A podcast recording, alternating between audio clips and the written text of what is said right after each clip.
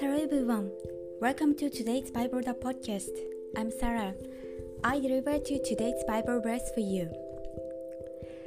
Enter by the narrow gate, for wide is the gate, and broad is the way that leads to destruction, and there are many who go in by it. Amen. Jesus said, I'm the gate.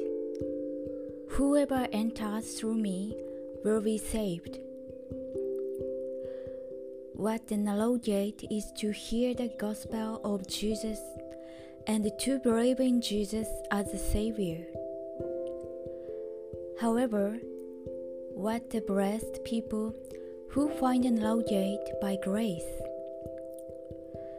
The grace of God will follow them at all times and forever. It is hard to find narrow gate. You cannot find it unless you search hard.